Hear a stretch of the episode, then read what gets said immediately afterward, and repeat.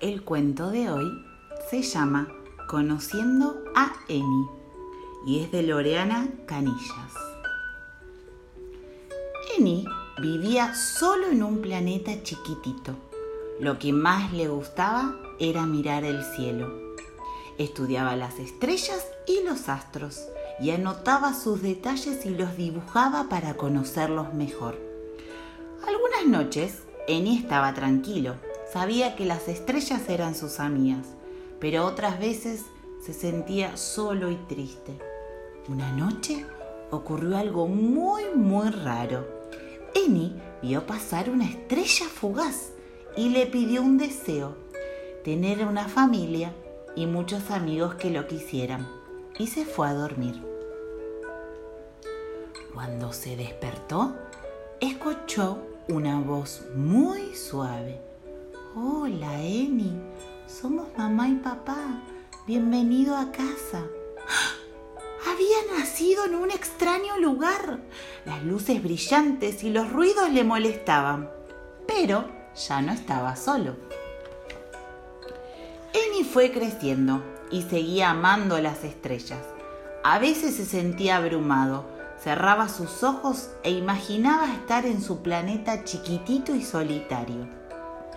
En este mundo las cosas podían ser difíciles. Les costaba comprender qué sentían las otras personas.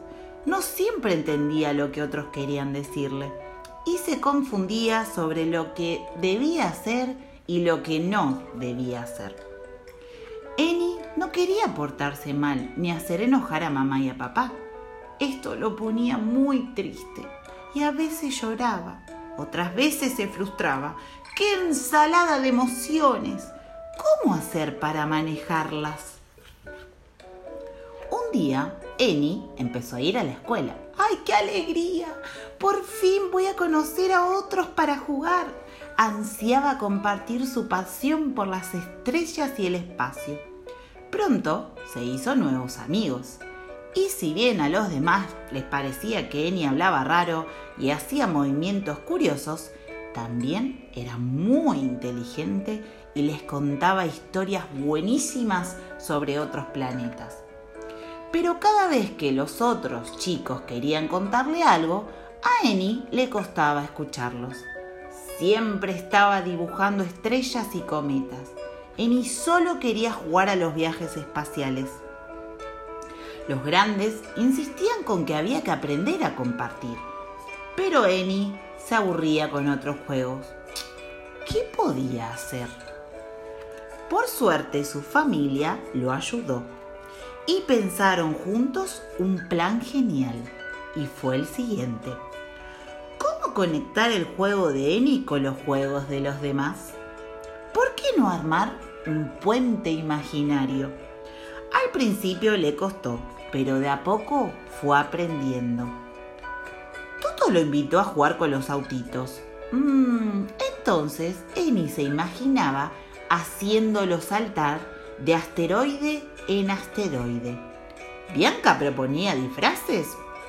No había problema. Eni elegía el disfraz de astronauta. Mateo quería jugar a ser superhéroe. Eni se imaginaba peleando contra villanos en el espacio.